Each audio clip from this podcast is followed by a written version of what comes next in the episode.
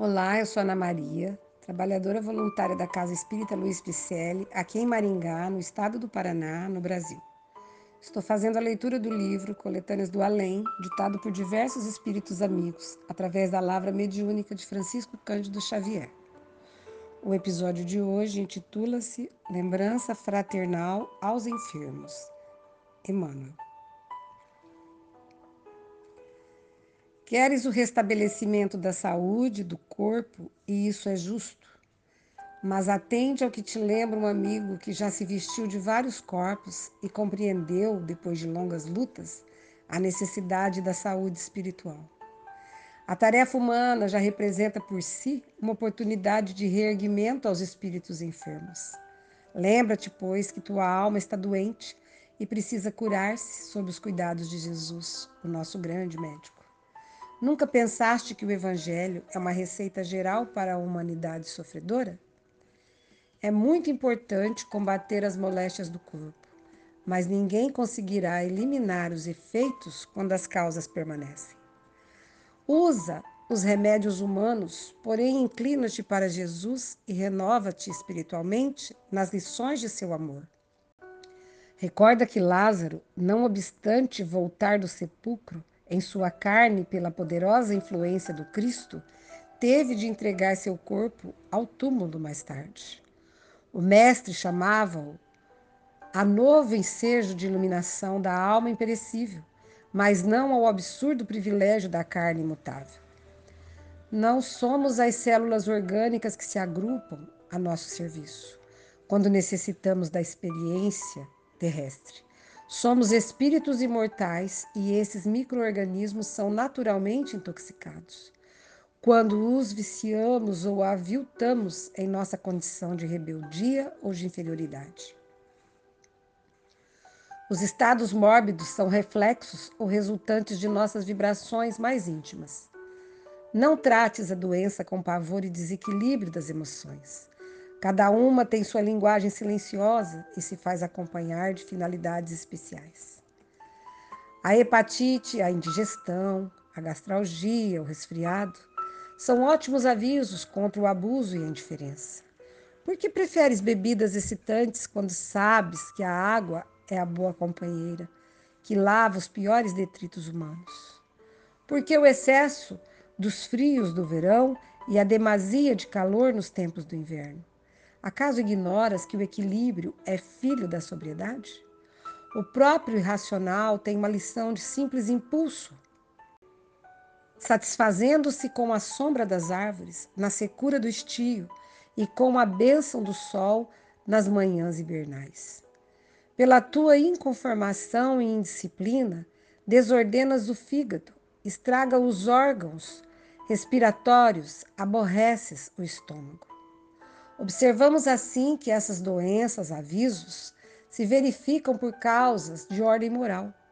Quando as advertências não prevalecem, surgem as úlceras, as congestões, as nefrites, os reumatismos, as obstruções, as enxaquecas.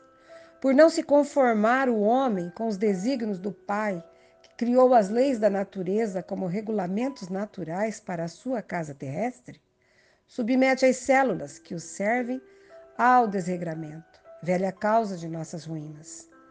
E que dizermos da sífilis e do alcoolismo, procurados além do próprio abuso?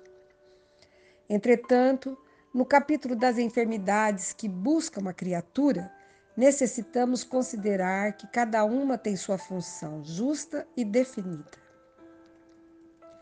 As moléstias, dificilmente curáveis, como a tuberculose, a lepra, a cegueira, a paralisia, a loucura, o câncer, são escoadouros das imperfeições. A epidemia é uma provação coletiva, sem que essa afirmativa, no entanto, dispense o homem do esforço para o saneamento e higiene de sua habitação. Há dores íntimas, ocultas ao público, que são aguilhões salvadores para a existência inteira.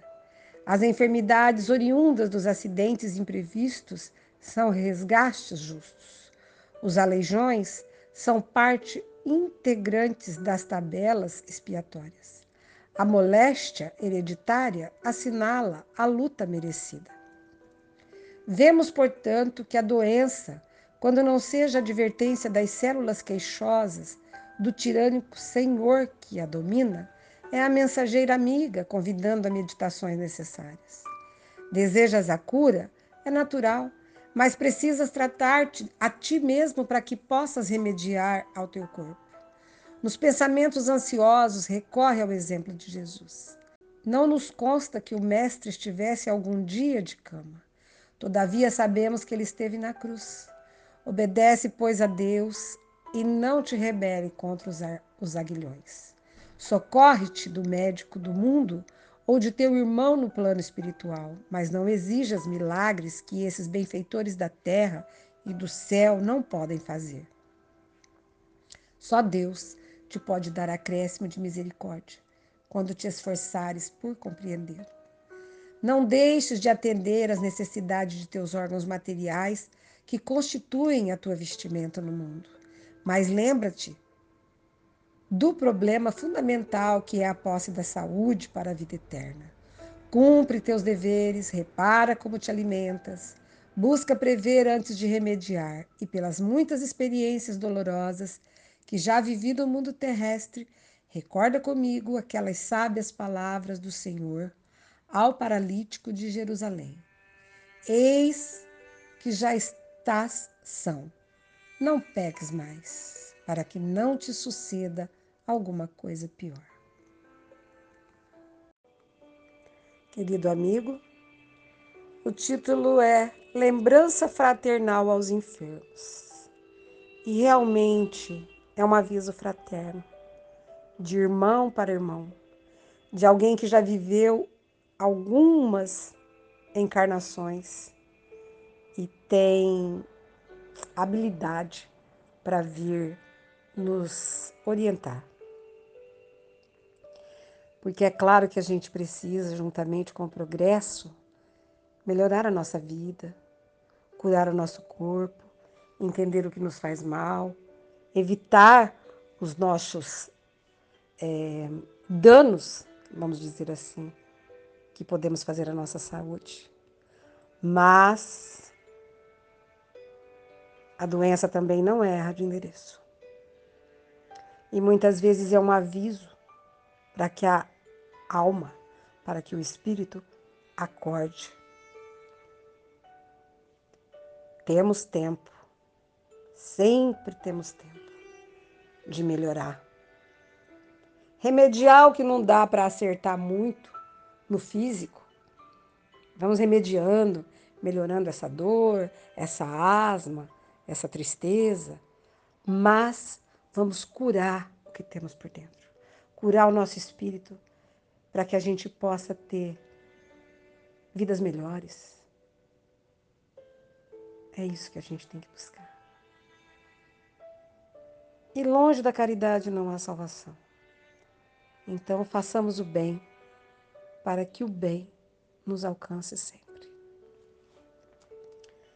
Agradecemos a sua presença, esperamos que você tenha gostado.